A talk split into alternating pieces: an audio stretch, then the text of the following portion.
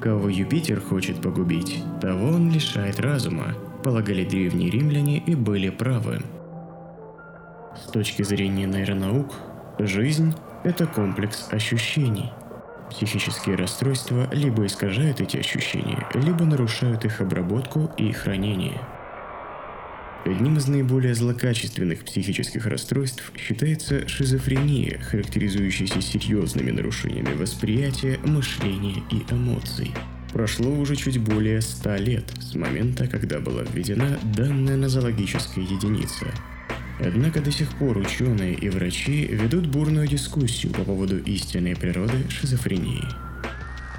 Отсутствие прорывных научных открытий, которые бы могли пролить свет на этиологию и патогенез данного расстройства, только подливают масло клинического субъективизма в огонь жарких дискуссий по принятию новой классификации болезней. Однако уже сейчас многие психиатры, опираясь на результаты последних фундаментальных и клинических исследований, идут на довольно радикальные шаги касательно пересмотра самой сущности шизофрении, а не только ее диагностических критериев. Чему это приведет и будет ли существовать в скором будущем шизофрения в том виде, в котором мы привыкли ее видеть, вопрос времени. Может быть, все это было просто научной иллюзией? Доктор, вы точно уверены, что диагноз, который вы ставите, реален?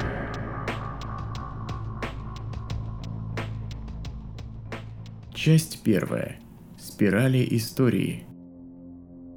Многоликость клиники шизофрении проявлялась в том, что вплоть до конца XIX века ее отдельные формы рассматривались как самостоятельные заболевания. Раннее слабоумие, кататония, гибефрения, паранойя – Однако, уже в 1893 году немецкий психиатр Эмиль Крепелин интегрирует все вышеперечисленные психические заболевания, а для обозначения новой нозологической единицы использует термин «деменция прекокс» – раннее слабоумие, который был любезно позаимствован у француза Бенедикта Мореля. Доказательная база Крепелина строилась на основе его собственных наблюдений, в которых он выяснил, что, во-первых, все эти заболевания дебютируют в юношеском возрасте, во-вторых, имеют непрерывное проградиентное течение с исходом в деменцию. Оба этих фактора и были основными диагностическими критериями деменция прекокс. Также Эмиль Крепелин предполагал, что нововведенное раннее слабоумие имеет единый нейробиологический субстрат. Однако доказать это в те далекие времена было невозможно, поэтому это должны были сделать в будущем, тем самым подтвердив теорию о единой природе болезни. Становление учения о деменции прекокс считается отправной точкой для изучения развития расстройств шизофренического спектра. Однако уже в начале 20 века, спустя довольно короткий срок, учение о раннем слабоумии было в значительной степени пересмотрено, что повлекло за собой изменение представления о заболевании в целом. В апреле 1908 года на ежегодном пленуме немецкого общества психиатров Ойген Блялер представил свой взгляд на учение о деменции прекокс. Опираясь на свои исследования, он настаивал на том, что раннее слабоумие Крепелина не всегда раннее и не всегда заканчивается исходом в деменцию. Поэтому, взамен уже нашумевшей деменция прекокс, Блюлер предложил свой термин – Шизофрения от греческого схизо – расщепление, фрин – рассудок, который и сохранился до наших дней. Главная особенность учения шизофрении была в том, что Блюлер, будучи близким другом Зигмунда Фрейда и учителем Карла Юнга, совместил психоаналитические взгляды, где важную роль играла теория диссоциации Пьера Жанне, и крепелиновские принципы нозологии – оставив шизофрению самостоятельным заболеванием, имеющим единую природу. По его мнению, бред и галлюцинации являются вторичными симптомами, а ядром клиники шизофрении являются симптомы 4А – ассоциативное мышление, дезинтеграция, утрата ассоциативных связей, амбивалентность, волевая неустойчивость, аутизм, отрыв от реальности, аномальная аффективность, аномальные эмоциональные реакции – Данная теория значительно противоречила взглядам Эмиля Крепелина и другого немецкого психиатра Курта Шнайдера, для которого бред и галлюцинации являлись главными диагностическими критериями. В практику они вошли как симптомы первого ранга Шнайдера. слуховые галлюцинации, голоса, комментирующие действия пациента, разговаривающие между собой, эхо собственных мыслей. Бред воздействия со стороны внешних сил, ощущение, что мысли пациента доступны другим лицам, что их кто-то крадет из его головы и тому подобное. Таким образом, в психиатрии образовались два основных направления – невропатологическое, к которому относились учения Эмиля Крепелина и Курта Шнайдера, и психологическое, к которому относилось учение Эйгена Блюлера. Последующем, в такой дуалистической среде, в течение всего 20 века, по мере развития разнообразных психиатрических школ, учение шизофрении расширялось, прорастало новыми теориями, охватить которые достаточно трудно в рамках данного обзора – Однако также с течением времени совершенствовалась и доказательная медицина. Для науки уже было недостаточно наличия мнения какого-либо авторитета. Требовались серьезные доказательства в виде множества независимых исследований. Тогда ведущую роль заняли международные врачебные организации, состоящие из независимых рабочих групп, которые старались объективно оценить последние достижения науки для того, чтобы наиболее достоверно описать ту или иную нозологическую единицу. Поэтому, анализируя эволюцию классификации различных заболеваний, в том числе и психических расстройств, можно увидеть, как развивалось учение о той или иной патологии. Нас же больше всего интересует история описания шизофрении по мере развития доказательной медицины.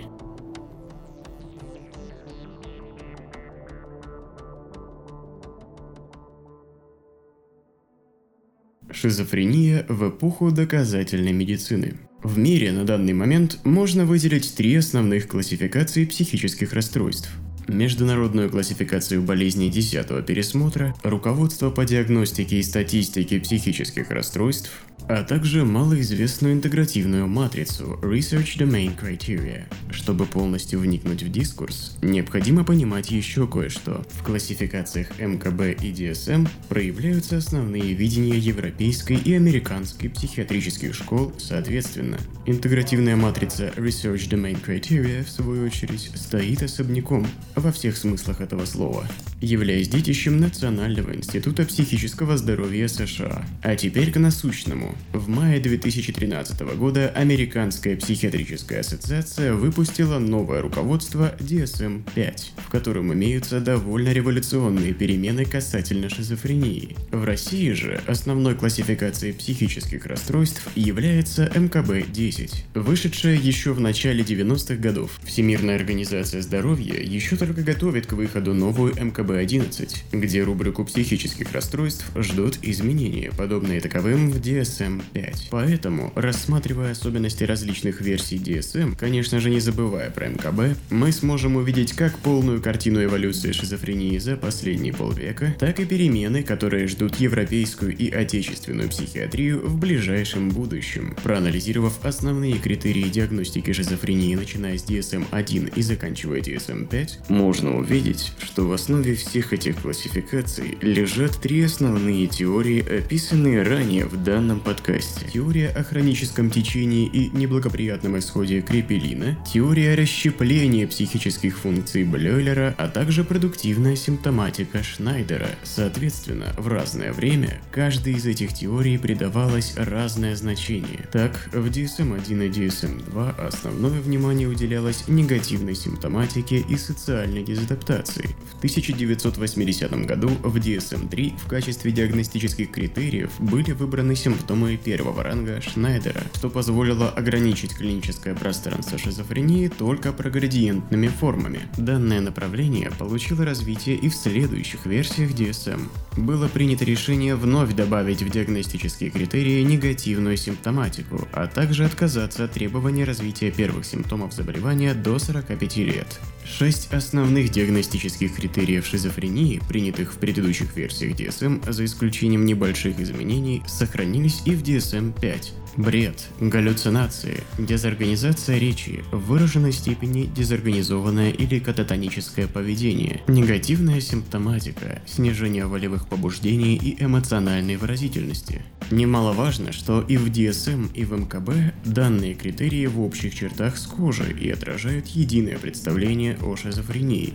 Основные различия, по большому счету, касаются критериев продолжительности шизофреноподобной симптоматики в клинике расстройства, на которой строится часть дифференциальной диагностики. Кратковременное психотическое расстройство до 1 месяца, шизофреноформное психотическое расстройство до 6 месяцев. По мнению Марио Мэй, предлагаемые периоды оценки длительности симптоматики симптоматики в DSM-5, как правило, не имеют под собой какого-либо научного обоснования, из-за чего в DSM-5 появляются диагнозы, отсутствующие в МКБ-10 и, по-видимому, в будущий МКБ-11, к примеру, шизофреноформное расстройство. Однако можно понять и желание разработчиков DSM ограничить клиническое пространство шизофрении только ее наиболее тяжелыми формами.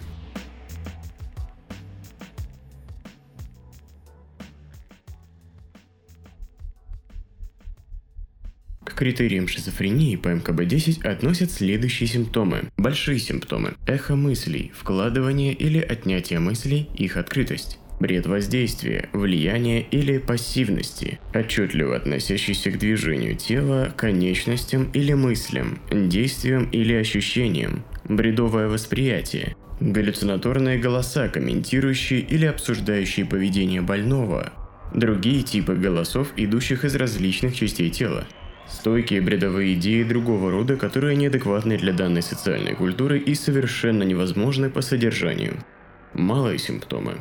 Постоянные галлюцинации любой сферы, сопровождающиеся нестойкими или не полностью сформированными бредовыми идеями, без выраженного аффекта или постоянные сверхценные идеи, прерывание мыслительных процессов или вмешивающиеся мысли, которые могут привести к разорванности или несообразности речи или неологизмы, Кататонические расстройства, такие как возбуждение, застывание или восковая гибкость, негативизм, мутизм и ступор. Негативные симптомы, такие как выраженная апатия, бедность речи, сглаженность или неадекватность эмоциональных реакций. Последовательное качественное изменение поведения, что проявляется утратой интересов, бездеятельностью и социальной аутизацией. Для постановки диагноза необходимо наличие одного четкого признака из группы больших симптомов или двух из группы малых, которые должны продолжаться 6 месяцев и более. Также необходимо исключить травмы головного мозга, употребление психоактивных веществ и ряд соматических патологий – в России и Европе, согласно МКБ-10, шизофрения F20 подразделяется на параноидную, гибефроническую, кататоническую и простую. Кратко обговорим их главные особенности, которые описаны в каждом медицинском учебнике для студентов. При параноидной форме шизофрении клиническая картина представлена стойким параноидным бредом, который сочетается со слуховыми галлюцинациями. Кататонические расстройства, расстройства эмоций и воли отсутствуют, либо выражены слабо. Гибефроническая форма шизофрении имеет более неблагоприятный прогноз, так как дебют расстройства наступает в юношеском возрасте. Бред и галлюцинации выражены в меньшей степени, однако отмечается быстрое нарастание социальной изоляции, эмоционального воплощения и абулии. Уже в раннем подростковом возрасте, 12-14 лет, можно поставить гибефроническую шизофрению, однако данные больные и ранее могут отличаться инфантильностью, низкой успеваемостью, бессвязной связанной речью и двигательным возбуждением с дурашливостью, гримасничанием, кривлянием и тому подобным. В клинической картине кататонической формы шизофрении доминирует психомоторное нарушение, о них поговорим далее. Простой тип шизофрении характеризуется негативными чертами остаточной шизофрении, уплощение эффекта, потеря воли, которые развиваются без явных предшествующих психотических симптомов. Шутка в том, что в DSM-5 исключены все формы шизофрении из классификации. Эта же участь ждет шизофрению и в будущий МКБ-11. Несмотря на то, что все вышеперечисленные формы за последние десятилетия прочно вошли в повседневную практику врачей и психиатров по всему миру, многими исследователями и ранее многократно подчеркивалось, что выделение различных форм шизофрении нецелесообразно ввиду низкой надежности данных диагнозов и незначительной прогностической ценности. Так, в журнале «Скизофрения Schizophrenia Bulletin в 2010 году вышел большой обзор, включающий 24 публикации, выполненные на основе 28 когорт пациентов, который не подтвердил концепцию наличия субтипов шизофрении. Авторам не удалось найти различий в особенностях течения и реакции на терапию антипсихотиками у различных форм данного заболевания, в связи с чем в DSM-5 были введены психопатологические деменции, то есть в каждый отдельный момент оцениваются определенные кластеры симптомов, позитивных или негативных, что, по мнению разработчиков, лучше отражает гетерогенность шизофрении и облегчит практическую часть врача. Нельзя не указать, что кататония в DSM-5 получила новый, особый статус. Она выделена в отдельную диагностическую рубрику.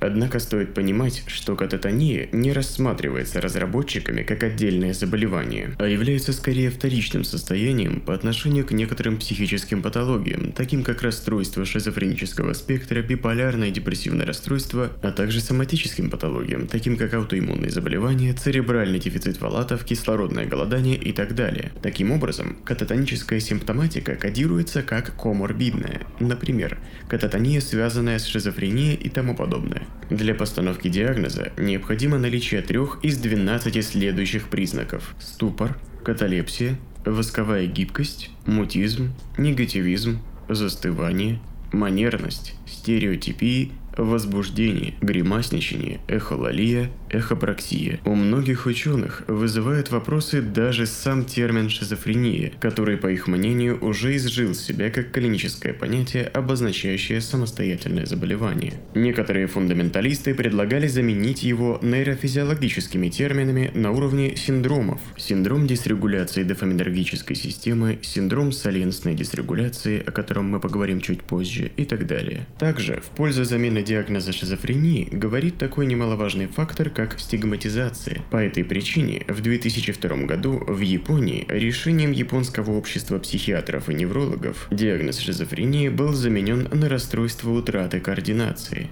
Однако, ни во время дискуссий по поводу принятия DSM-5, ни во время обсуждений будущим КБ-11, рабочие группы не увидели пока еще в стигматизации важного аргумента для подобных радикальных изменений. Несмотря на все разговоры с использованием нейрофизиологических терминов, на данный момент Американская психиатрическая ассоциация и Всемирная организация здоровья считает, что исследования в области нейробиологии не внесли значительного вклада в диагностические критерии DSM-5 или МКБ-11. Хотя в мире уже есть пример попытки систематики психических расстройств только лишь на основе исследований в области генетики, нейробиологии и науку поведения человека. Имя этого проекта Research Domain Criteria. Немного расскажем об этом явлении. В 2008 году Национальный институт психического здоровья США поставил перед собой стратегическую цель – создание новых подходов к классификации психических расстройств для научных исследований на основе деменции поведения и нейробиологических показателей. Традиционный подход, используемый Всемирной организацией здоровья и Американской психиатрической ассоциацией, заключается в том, что сначала на основе клинических проявлений определяются психические расстройства, а затем исследуются патофизиологические механизмы механизмы возникновения данных симптомов. Research Domain Criteria или RDOC в свою очередь действует согласно следующему алгоритму. Во-первых, необходимо определить нормальные процессы психики. Во-вторых, обнаружить системы мозга, поддерживающие эти процессы. В-третьих, выяснить, что отвечает за дисфункции этих систем, которые приводят к различной психопатологии. Данный подход позволяет задействовать более широкий пласт фундаментальных исследований в процессе изучения сущностей психических расстройств, в том числе шизофрении. Также в RDOC нет традиционных для DSM-5 или МКБ-11 категорий. Вместо них имеются пять основных доменов, объединяющих различные деменции. Система негативной валентности, системы позитивной валентности, когнитивные системы, система социальных процессов активирующие моделирующие системы. Сам проект еще далек от своего окончательного вида, однако его главная особенность в том, что он может стать полезной платформой для проведения исследований психических расстройств с совершенно новых позиций. Ведь проблема заключается в том, что для прогресса будущих классификаций МКБ или DSM, которые будут базироваться на достижениях генетики, нейробиологии и наукоповедений, требуется собрать научную литературу, которая поможет внедрить эти новшества в классификации в виде диагностических критериев. Однако подобная научная литература не может появиться до тех пор, пока пространство исследований будет ограничиваться категориями МКБ или DSM. Получается замкнутый порочный круг. Поэтому основное назначение схемы Research Domain Criteria – дать в руки ученых руководство, с помощью которого они смогут построить будущую классификацию психических расстройств на основе нейронаук, без искусственных клинических рамок.